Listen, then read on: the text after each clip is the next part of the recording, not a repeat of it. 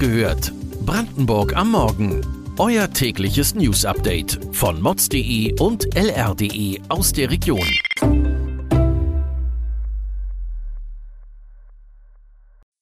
Guten Morgen an diesem 2. November. Weihnachtsbraten in Gefahr. Eine Absage an Lehrer und Lehrerinnen in Teilzeit. Wird in der Oder nach dem Fischsterben jetzt wieder Fisch gefangen? Das und mehr erfahrt ihr heute bei Wach gehört, Brandenburgs Morgen-Podcast von mods.de und lr.de. Mit dem Martinstag am 11. November beginnt traditionell die Saison des Gänsebratens. Aber nur, wenn man einen solchen Vogel auch noch ergattern kann. Wer keine Gans bestellt hat, wird wohl keine mehr bekommen, sagt Henrik Wendorf, Präsident des Landesbahnverbandes. Das gilt auch für die Weihnachtsgans in wenigen Wochen. In den letzten Jahren hat die Nachfrage in der Region stetig zugenommen. Die brandenburgischen Züchter sind nach Henrik Wendorf ohnehin kaum in der Lage, den Bedarf zu decken. Deshalb ist vielerorts nur für die Stammkunden produziert worden. Eine Gans von 4 bis 5 Kilo kann in diesem Jahr für bis zu 180 Euro auf den Tisch kommen, sagt Olaf Schöpe, Präsident des Hotel- und Gaststättenverbandes in Brandenburg. Wer keine Gans mehr bekommt oder das Geld nicht ausgeben möchte, der kann zu Fisch oder Wildfleisch greifen.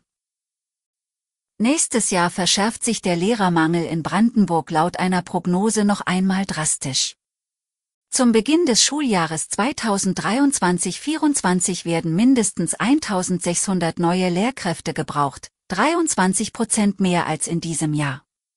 Bildungsministerin Britta Ernst will als Reaktion die Teilzeitquote verringern. Hartmut Stäker, Präsident des Brandenburgischen Pädagogenverbands, hat zwar noch nichts von Britta Ernst dazu gehört. Er vermutet aber, dass sie anstrebt, die Mindestarbeitszeit in Teilzeit von derzeit 50 auf dann 70 Prozent zu erhöhen, umso mehr Lehrer im Unterricht zu haben. Dabei dürfe man auch nicht vergessen, das Arbeiten in Vollzeit wieder attraktiv zu machen.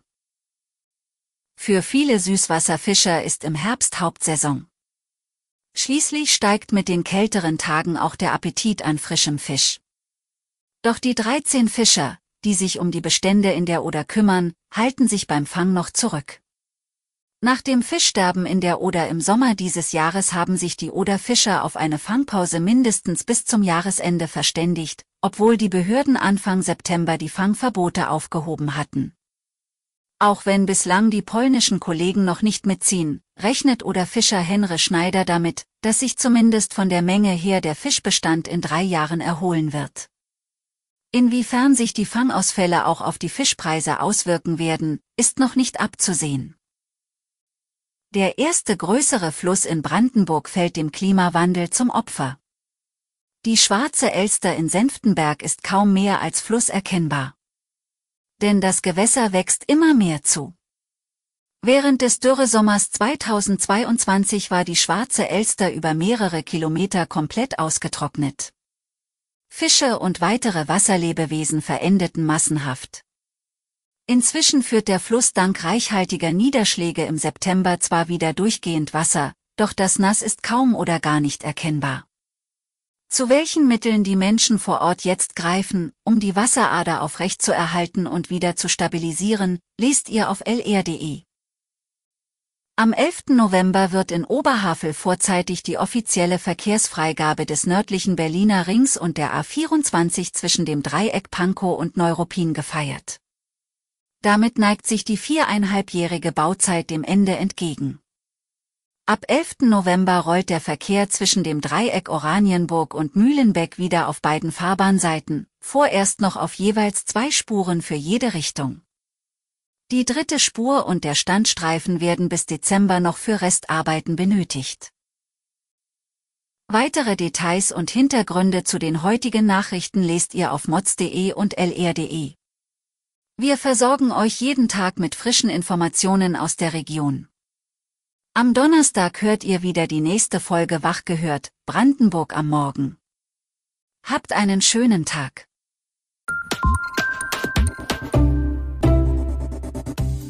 Wach gehört. Brandenburg am Morgen ist eine Produktion von mods.de und lr.de. Wir freuen uns auf euer Feedback per Mail an wachgehört.mods.de. Ihr findet uns auf allen bekannten Podcast-Plattformen. Abonniert uns für euer tägliches News-Update.